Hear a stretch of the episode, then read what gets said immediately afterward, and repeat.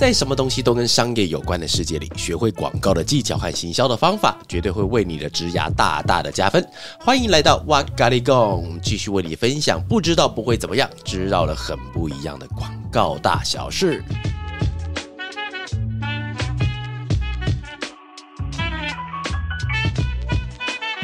Hello，大家好，欢迎又回到我们今天的 Podcast，叫做哇咖喱贡。那今天想要跟大家聊一个话题哈，就是因为其实每个人的人格形成有很多种的原因，像比方说我们有小时候的教育啊，因为其实我整个小时候是被真的是被痛打长大的，你知道吗？有一次我还记得，我忘记我做了什么顽皮的事情，大家都是幼稚园、国小的时候，如果当时被打的事情，在现在的话一定会上新闻，那么严重，完全就是虐儿，你知道吗？有一次我忘记我做什么调皮的事情，然后是被我好像是被我妈吧。然后是打打到我整个是流鼻血，然后躺在地上不会动。然后我在那个一个小时之内，我是躺在地上，然后血是一直流的，然后流到自然干，然后起来就把它擦掉，然后跑去睡觉这样子。这不会对你的身心造成什么阴影吗？还是其实还好？像我现在一直都还记得，所以可能某种程度上有造成一些阴影。但因为那个时候没有得比较，因为我们不是住在那种眷村，但是有点像是眷村的感觉，就是街头巷尾大家都非常的熟悉，就是一个乡下地方嘛。然后呢，因为没有去比较，是因为每一家都是这样打的，所以。你不会觉得说你像特别可怜，因为每家打小孩的晚上大概七八点左右，父母的乐趣就是可以先开始打小孩，此起彼落的拍打声。对，因为那个时候的小孩的皮跟现在不一样哦。现在的小孩啊，像我自己有小朋友嘛，他们可能时间到就要把电视跟手机塞给他们，因为我们真的有些事情必须要做，所以他们的皮是他们有时候想要粘在数位的世界里面。但是我们小时候，你想象一下，我们没有手机。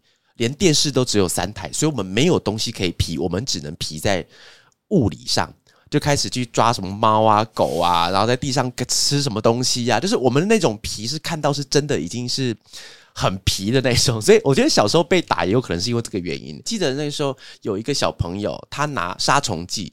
然后用那个 喷那个火把，然后而且喷完了之后，另外一个小朋友他头是被他点着的，真的点着，我亲眼看到那个头发是砰隆，像那个圣火一样火炬这样起来，然后旁边就有大哥哥拿那个沙子去把头的那个火灭掉，然后灭掉之后，然后大家开始继续嬉笑，然后继续玩。那那个头烧起来的小朋友有哭哭，我忘记了那个详情，他但是他回家一定会被扁，因为他的头发很明显是 Q 掉，你知道就因为什么讲到这边？好了，不管了。好，就是我们要刚刚讲，就是小时候的教育是一种，然后那人格造成，还有另外一个是学生时期的学习，就可能是我们学校的时候，你碰到什么样子的师长，或碰到什么样子的环境。然后，但是我想要这样聊聊另外一件事情哦，就是打工经验。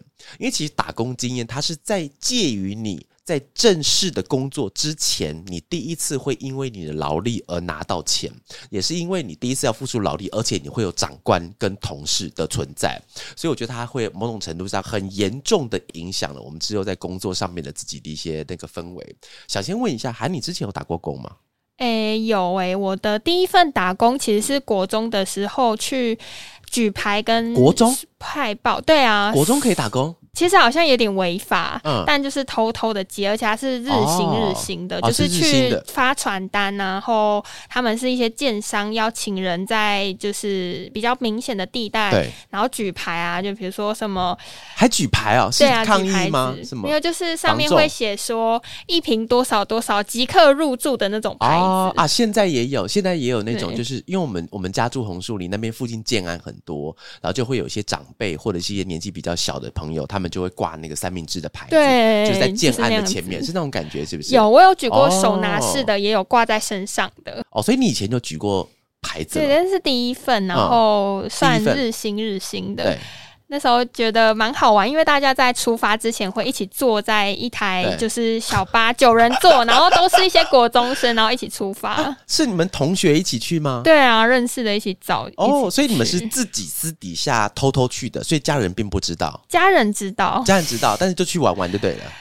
呃，也是工作了一段期间。哦，那后来呢？那第二份呢？第二份的话是高中的时候在饮料店，首要饮料店西门町打工。哎呦，好流行哦，西门町呢？对啊，那时候是没有像现在一样有点没落感。那时候是大家下课下班呢，都会去西门町吃饭逛街，然后现在就没落下来。时代的眼泪。曾经在一个最红繁华的地方去在那边工作，其实是一件很屌的事情。以学生而言，而且我们店隔壁就是阿中面线，然后我每天都就看到他大排长龙，然后很多观光客慕名而来，就是也顺便沾了一些他们的光，然后生意还蛮还蛮不错的。我那个时期，我的年代最红的是天母二手衣店。如果因为有有些同学他们就是可能是比较厉害，他们可以找到那个打工机会。那其实高中的能够继续打工的，我不知道怎么进去。老实说，但是我觉得就是很崇拜的眼光看着他们。我不知道你的学生时代有没有流行过？我们那个时候很流行二手裤，他就是 Levi's，把它直接拿他穿过以后拿出来卖，然后可以卖很高的钱。因为我那时候印象中是五零。一还是五零多少的一条被人家穿过的要四千多块？为什么反而穿过比较？我不知道，因为严格来说，我不知道没有穿过的贵不贵，因为我从来没有研究过那条裤子。因为你看高中生的四千多块是很贵的哦，所以那个时候大家会凑钱要去买一条别人穿过的裤子。Why？对啊，哎，很蛮妙的。哎，我不知道，我真的不知道为什么。所以我觉得可以在学生时期去到那种我们熟知的很屌的地方打工，其实还蛮好的。那你的第一份打工是在哪里啊？我我第一份打工其实超诡异的，你知道吗？因为我是从高一下学期就开始一路打工，打工到我大五，因为我是夜间部嘛，要读五年，我都在打工。然后第一年我打工的时候卖的东西很奇怪，我卖的东西是那个 B B 扣。大只的那种，不不不，大只那是大哥大。我们讲是抠鸡，抠鸡是抠鸡，就是它有点像是呃，各位现在在听的话，你手上那个滑鼠那个大小，有点像是滑鼠的大小，但是它里面你有看过一些港剧？有港剧的时候，他们上面就不是会有一个长得很像是小一点的烟盒，但是某一个侧面它有液晶显示荧幕，他就拿起来看什么三三五七九要动，我兄弟上，然后大家集中到某个地方去。我们都是用数字去代表它的意义的。所以它数字的话，它它还有一个叫做总机台，就是你接到某个数字、某个号码要扣你的时候，那你就要打电话去那个机台，然后里面会有一个人跟你讲说，那个人他要留什么言给你。那这样子，我们要讲的话不都被听光光了？就有点像是接线生的感觉啦。但是他会负责帮你转达那个意见。那你们那时候会很常会要用到 B B 扣来联系事情，还是紧急时刻才会用到？完全没有任何紧急时刻，就只是为了很帅而已。如果你那个时候有交男女朋友的话，最常 key 的是什么？五二零。五二零一三一四，就是你有事没事，你的 B B 扣就会响起来，然后别人看，哎，你什么五二零一三一四啊？好屌，好屌，有有女朋友呢？为了人家一嘴的狗粮，所以其实很多的那种数字代表的意思，其实从 B B 扣扣机的那个时代联联系过来的。然后当时我第一份工作是卖它的，我不是卖那个扣机本身，我是卖那个扣机的套子。抠机的套，对，抠机的那个保护套，就是有点像是我们现在手机不是会有发卖手机壳嘛？然后当时他就是用是那个 B B 扣的那个抠机的套子。然后印象最深刻的是，各位可能要想象一下，就是它不是放在口袋里面的，它会有一根电话线的感觉。各位电话线是那种很多很圈圈的那个东西，有没有？很小的圈圈。然后它是把它挂在那个抠机的套子上，那个线再串到皮带环里面去，所以你是会挂在你的腰间的，然后就拿到每一间的那个通。通讯行就放在桌上，然后打开来给他看，然后看他看老板想要挑哪一个，我就直接卖给他这样子。哎，你是什么门路跑去做这件事情？有一个同学的哥哥，他在摆地摊，然后摆地摊的时候，因为他就有进一大批这个东西，然后我也不知道他那个时候是为了要我们赚钱，还是他自己消不掉，然后就是跟我们讲说他现在手上有一大堆，那我们要不要买？然后当时也就是傻傻，哎，当时其实我还是花了蛮多钱，至少几千块哦。那你那时候有生意做得好吗？超烂的。不知道谁会卖啊？看，然后呢？重点是，我觉得有个好玩，是因为他不是我刚刚不是要特别解释那条绳子嘛？是因为我去了某一间店，那是我第一次卖掉的店。然后呢，那个老板就问我说：“那个绳子是不是很脆弱？”我说：“怎么会？”我就拉给他看，我拉大概拉五公分，那个绳子就断掉了。然后一拉断掉的时候，我们两个瞬间那个空气是暂停的，暂停。然后拉掉，我就这样说：“你看，这么长才会断掉。”哎，所以其实你那时候就有一个业务底子了，说不定从那个时候开始累积的。有可能就是把一些那种就是似是而非的道理，但是我觉得那个老板也是好人啦，因为很明显我拉一下下就断掉，他也就帮帮我买了几个，但是我是第一次有东西卖掉，但后来的时候就卖的比较多，就十几二十个、十几二十个这样一直卖。但是后来卖到后来的时候，就是因为当时的通路有限，那当时我在台北卖嘛，然后台北新北的通讯行都会集中在某几条街上，当他们都卖完了以后，或是他们跟你拒绝了以后，你就。就没有地方去了。所以后来我的第一份打工就这样无疾而终。然后我前面几份都是卖东西，然后都是同一个人卖给我。我是很想，我觉得他其实是想，我应该是被诈骗，我觉得应该是。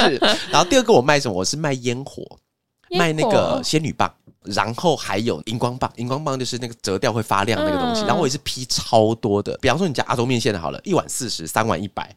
所以很正常嘛，对不对？那你就买三碗就比较便宜，这样子，对不对？阿忠阿忠没有没有没有打折的哈。但是那时候我去卖那个仙女棒，我还记得我是去那个中正桥下，就是在永和旁边那个中正河边。我那天晚上好像有一个活动吧，我在那边摆摊摆那个仙女棒。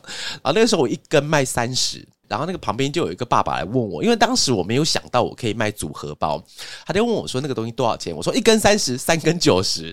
我讲完以后，那个爸爸就突然停了一下，然后他心中他就手出来算，然后我一讲完，我手也在算，哎，一根一三十，三根不就九十？这什么？这什么？没有比较划算，这没有，因为我那时候想到，哦，不对，一根应该要三五，是四十，我才有办法卖到一百之类的，这样到一根三十。哎，可是一根三十好像是蛮。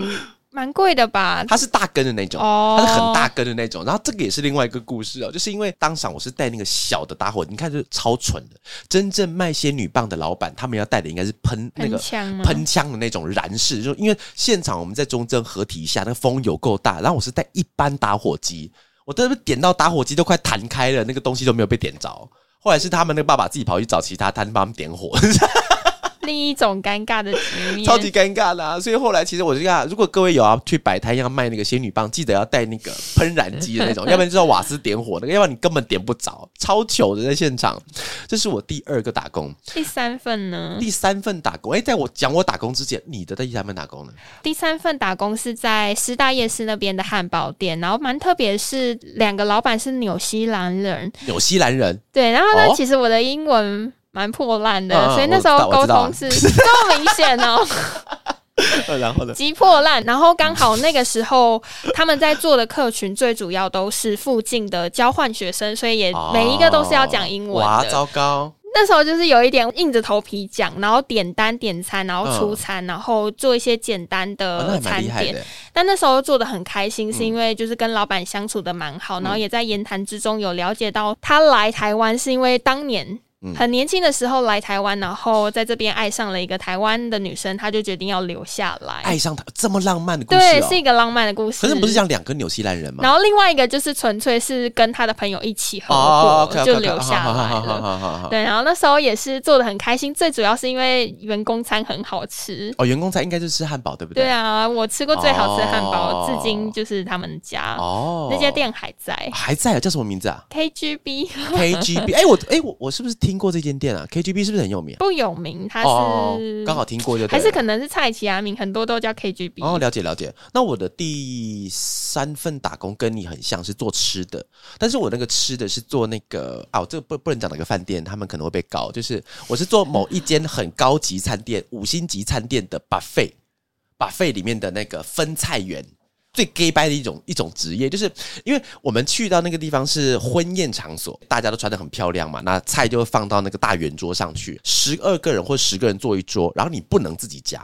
然后一定要是有分菜员把菜夹到你的面前，然后因为当时他们那个分菜员很厉害的是，下面会用汤匙，上面会用叉子，用手的方式去把那个两个东西变成一个活动的夹子，所以他可以夹菜同时，那个汤匙还可以捞底下的汤汁，那是很厉害的，你可以这样分。但是我他妈谁会啊？那是高中生而已，我根本分不起来，你知道吗？然后那个因为那长官又规定我们一只手要背在后面，我还不能用两只手帮忙啊，就感完全就是违反人体工学，完全就废掉了。单手，然后重点是我，我记得有一次我分是分那种，那个有点像是小小的高丽菜，叫大白菜什么蛙哥的，上面会有虾仁，会有干贝那种东西，然后我就分，让我夹不起来，你知道吗？在现场每一个人他们都看着我，因为那个饭店比较高级，他们也不好意思自己动手，因为毕竟是婚宴场所，他又不是进去自己叫了一桌，然后我又分不出来，他们又拿不到，到最后我怎么解决？你知道吗？我整盘端走。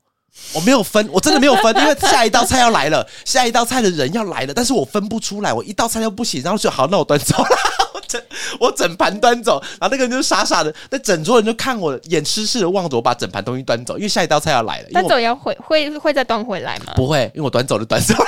哎，很坏耶！没有，因为是在桌的人，我就眼巴巴的想说，因为我端回来了，我还是不会分啊，没有办法，因为他们的逻辑就是你分完了以后，那个盘子就要带走，然后下一盘再过来，所以你桌上是不能有没有吃完的东西。它就算是没有，你也要把它分成是小盘装。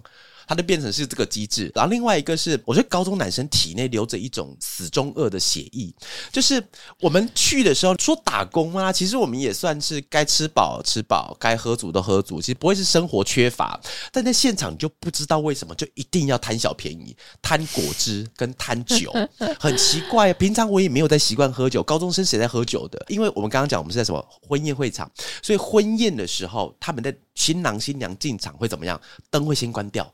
灯会先关掉，然后主持人才讲说：“我们欢迎新郎新娘进场。”然后灯才打开，所以中间大概会按十秒。我们每一个人都在等那个十秒，我们就在后面等，就是把酒跟果汁都倒好。我所以，我刚刚前面要讲说，我们也没有渴到，我们也没有饿着，但是我们就要倒很多杯，然后倒很多杯，然后十秒钟一按的时候，大家开始拼命灌，你知道吗？就是酒啊，然后什么红酒，平常没在喝，都是一直灌，然后果汁啊，什么什么什么什么八芒柳，什么乱乱喝乱喝，完全不知道为什么要做这件事情。好香哦！其实我的下一份打工跟你一模一样，只是没有分菜的这个。你也偷喝东西吗？我没有偷喝东西，但回忆不一样。就我那时候也是在婚宴会场打工，但是我就是上菜跟倒酒。就没有 gay 拜到要分餐点，我觉得是应该是没有那么高级，因为我的那个它是连锁的，但它不是大饭店。对，但是我那时候的回忆是我发现看到就是新郎新娘进场的时候，跟他在放那个一路走过来的影片记录影片的时候，我都会泛泪。真的吗？对我那时候会泛泪。我们从来没有人看那个，我们都在抢喝饮料。这就是男生女生在婚宴会场的不同的回忆。对呀，我们通常都是喝太饱，然后打嗝的时候不小心流出一点，呃，好饱嗝，然后流点眼泪。那我那时候观察，就是其他男生的，或者是说做的比较久一点的上菜员、服务生，他们都也没有在管那个影片了。哦，我们我们刚做，我们也不会管那个影片啊。哎，你后来的时候，你是不是就有去打工换宿了？对不对？我知道的是这一趴。我听你讲过，你是去哪里打工换宿啊？我是在恒春打工换宿，但这个比较啊，比较特别是它跟前面几种类型都不太一样，因为前面几种都是为了就是。为了钱，然后要攻读。那打工换宿，它的形式比较算是我去到一个地方，我付出我的劳力，然后去换取住宿跟体验当地的生活。现在有很多的地方，我们去打工的时候，你也可以感受到更多不一样的生活。那是跟我那个时代以前不一样的，包含了现在很多人会出国。嗯，出国有一些，我有一些朋友，他们是去澳洲待了一年两年，然后但这件事情是其实有看法蛮两极，就是有些人觉得它就是一个体验生命的一个方式，然后你其实一两年你可能也会存到个五十一百，但另外一派的人会觉得说你其实就是一个廉价劳工，但是美其名你就是打工度假，但你这两年你获得了什么，就是很两极的看法。因为我之前大学在花莲是在背包客栈。打工，那那时候跟情侣的老板也有聊到，他们对于打工度假，跑去澳洲一两年再回来这件事情，他们会觉得说，到了一个年纪的历练，他们不会敢用这样子类型的员工啊。是是是是，你说背包客栈老板反而不敢用这样？哎，为什么？我那时候有就是 shock 到，因为对啊，其中一个老板他过去是在台北，也是做一些跟品牌端有关的事情，然后也是。累积了十几年的业界经验之后，回花莲，然后有了自己的资金，才就是创业。那他自己个人的看法是，台湾现市的价值观其实框架就还是固定在那。像他自己是，呃，大概是三十五到四十岁之间的男性，他就觉得这个框架在男性身上其实是加的蛮重。就他说，如果一个男生到了这个年纪，然后他很会。我很会玩，体验了很多生命，对，体验了很多山海。如果到你到了三十，那有一个这样子的男生，你会不会觉得他是可靠的？对。然后那时候其实是没有办法理解说他的另外一个层面为什么会考虑到那么深。那时候可能就会觉得说，这个也是每个人生活方式的不一样。但现在回过头再想起来，其实要我现在就算二十四岁，我。用一两年的时间去换另外一个生活，但是履历上可能是空白的，没有经验，我也会怕。哦，最主要是安全感会不见，对不对？担心别人怎么看你。另外一方面也是担心自己能力就停在那里，然后也确实是蛮多人都不敢用，会吗？你自己会对于履历过去有可能一两年的期间是空白期，但你问他这段时间做了什么，他说他可能去到了另外一个国家去体验生命，那你你会用什么方式角度去审核他是不是能力有到？我自己还遇到蛮多次这样子的应试人的。老实说，我觉得会分成是两个阶段呢。就是我一开始公司刚开的时候，因为当时我什么事情都没有在想，就是拼命的往前冲，所以我某种程度可以了解他的那个讲法，是因为当时我的价值观是因为我要冲，所以我要我身边的人开愿意跟我一起冲，所以他一路往前冲就是牛的那种感觉。所以如果在当时我收到的履历，它中间有很大一段空白的时候，我会害怕。但其实现在我的心态有一点点不太一样，因为我在前一阵子跟人家聊天，在网络上呢看到一句也算鸡汤文啊，但是我觉得还蛮好喝的。他讲说一个人走很快。但是一群人走很久，然后那一群人走很久，我后来出现一个体悟，就是那一群人在走很久的时候，必须要那群人都是不同的人，他才能走得很久。如果那一群人都跟我一样，都是一一头牛一直往前冲的话，我们一定没多久我们就掉悬崖底下去了。所以其实换到你现在讲这件事情，就是假设现在有应试者他前面是空白的话，那我会比较好奇，就是说他今天空白了以后，他为什么要选择回到繁华的都市来工作？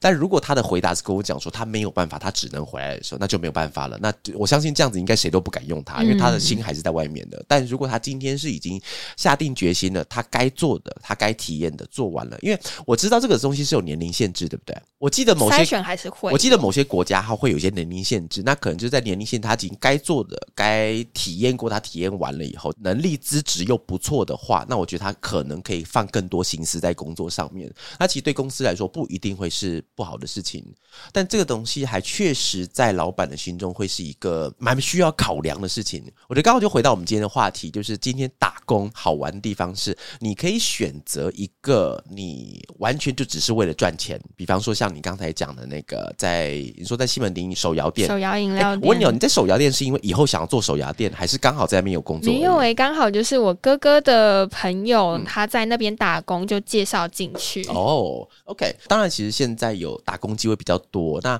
我我会蛮鼓励大家的，就是其实，在打工的时候，你就可以慢慢去找一些你有可能以后会有兴趣的领域。但我觉得那个东西不用太严肃去看它。比方说，你今天去的手摇店，你以后就一定要做手摇店，你就一定要。去做加盟，一定要开发自己新口味。我觉得倒不一定，而是说你在手摇店里面可以学到的东西是，呃，待人接事一定可以，然后机器的操作一定可以，进销货，然后里面的货物怎么去保存，怎么去跟客人去做应对，其实都可以学到事情。而且我觉得在现在像今天为什么聊到这个话题，就是因为我现在遇到蛮多人，他会告诉我说他大学刚毕业。但是他一点经验都没有，他想要进到行销业怎么办？那我就问他说：“那你之前有没有任何的相关经验可以去做的？因为我觉得这是一种先天上的原罪，你知道吗？因为你看嘛，你毕业了以后，不就很诡异吗？有些公司就讲说，我们可以接大新鲜人，但是你经验要有三年。我就想跟你讲，是是这句话到底什么意思？他是他是大一就要开始去哪里偷偷上班才有办法的？因为不是每个人他是读夜校，白天可以上班呐，所以这个事情本身就有一种。”悖论存在，但是那个说是悖论，你又不能怪老板，因为以老板的心态，就是我今天是找一个人进来跟我一起做事，而不是找个人进来我要教他的，对，不是从头开始，所以不能怪老板，但是也不能怪学生，因为你学生出来他就是没有工作经验啊，所以你在中间的时候，我反而鼓励大家，比方说你刚才在手摇饮，我觉得手摇饮就是个蛮好的，因为手摇饮它是标准的一种。饮食类的服务业，因为你在前面的那个客人，他是及时要跟你要求所有的东西，你一路往下服务下去，他下一次会不会回来？也许就是因为你最后没跟他有没有讲过一次，可以让他感觉还不错的话，或觉得这间店哎东西很好喝之类的东西。那所以我觉得在很多小的地方，你都可以让你在打工经验不要是只有流水账过去，能够学到什么东西就把它学起来，这样子。那你觉得过往的打工经验啊，一直留到现在，或者说间接的影响到你的能力值的是哪一种层面？能力值哦，哎，我我讲个东西当最后一个话题哈，就是打工经验本身。对我的影响其实没有到完全决定了我以后的工作态度，因为其实我工作态度是在正式工作以后开始慢慢被培养起来的。但打工有一项事情让我觉得很好玩的是，我当时我的第一二三应该第三还第四份打工是在美术社。因为我那时候刚到台北没有很久，然后我还记得印象很深刻。我在美术社打工之后，我是走到那个我的住的地方，因为我住的地方离学校很近，大概走五分钟都可以走到。然后走到之后，打完工下班了以后，我就买那个麦香奶茶，坐在我租屋处的阳台上。然后因为当时会我还会抽烟，对我高一就开始抽烟，他妈的，然后那边抽烟一边抽一边喝麦香奶茶，我觉得我好像大人哦，那个感觉很棒。因为透过了一个行为跟一个算是类仪式感的事情，让自己类似，因为就是想嘛，就是一个乡下小孩子到了台北，然后我现在接下来也没有到靠自己生活，但是我现在已经可以开始赚钱，所以麦香奶茶它从那个时候开始，它就是一种记忆，它不是一种真正解渴的茶饮，而是我只要喝到麦香奶茶，我的记忆就会突然被拖回到高一高二那个时候在阳台上的那一根烟。完全是诶，有时候物品本身的意义不是物品本身，对，反而是它代表了你的一个某个人生阶段的回忆，很难忘。哦，真的很好，我觉得今天这刚好可以当做一个很好的一个结尾哈，就是每一个同学或是每一个人，其实不管我们今天是在打工。或是在正式工作的时候，可因为其实天下没有不散的宴席，你再喜欢那个工作，可能一段时间之后，你都会要另寻其他地方。但是你从那个地方可以带走的是什么东西？不是我学到什么，而是带走了某一种心态。我说，原来养活自己是这么回事。纵使我的养活自己可能只能让我吃一点点好一点点的东西，但是那个就是我付出我自己劳力去赚到的很扎实那个东西。所以现在同学们或是听我的 podcast 的各位们，其实不一定是要赚到多少钱，然后可能是把这些经验都赚走。打工的时候，其实我觉得打工时候交朋友跟赚经验，我觉得最棒的事情。好吧，好了，那最后了，我最后的时候想要讲一下那个，因为之前我的 podcast 最后都有那个。感性的结尾，妈的！我那时候突然是有一个网友提醒我，你知道吗？他就跟我讲说：“哎，娃娃，在你的最后面，你都会讲说，有一天我们会在路上相见。”我说：“哎，对哦，他有跟我讲过这件事。”我突然想，我是在哪里讲的？我说：“对，是在 podcast。”我好久没有讲了，所以这个时候我一定要来个感性的结尾，好不好？来来来来来，我们看一下，我来放一下音乐。Oh yeah，对，就是这个音乐，对不对？我记得他听的太太久都没有听到了。好，那我们来做个小结尾喽。我们走过的每一个点，只有在走过之后，才会知道对我们的意义是什么。学生时期的同学，打工时期的环境，工作时期的挑战，工作上、生活上的所有事情，有苦有乐，有欢笑，有泪水，有挣扎，还有希望。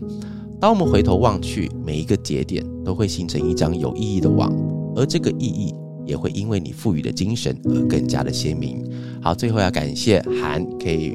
不吝的告诉我们你们小时候的一些打工的经验，但最要感谢的不是韩，也不是我，而是愿意在下班、下课，甚至在上班、上课的路上听着这些的你们自己喽。谢谢各位喽！现在疫情稍微解封，所以大家应该坐公车、坐捷运上的时候，但是还是要小心一点哦。好，但是我建议可以，你们可以给自己心里一点小小的鼓励，因为你们愿意听这些广告行销的知识和内容，相信你们对未来的工作都有一定自己的想法和憧憬，给自己一个掌声吧！啪啪。啪啪啪啪啪！也欢迎和期待大家以后来到广告行宵夜，有一天我们也有可能在这条路上相遇哦。如果早上、中午、晚上没有见到你，早安、午安和晚安。In case I don't see you, good afternoon, good evening, and good night。各位，拜拜喽。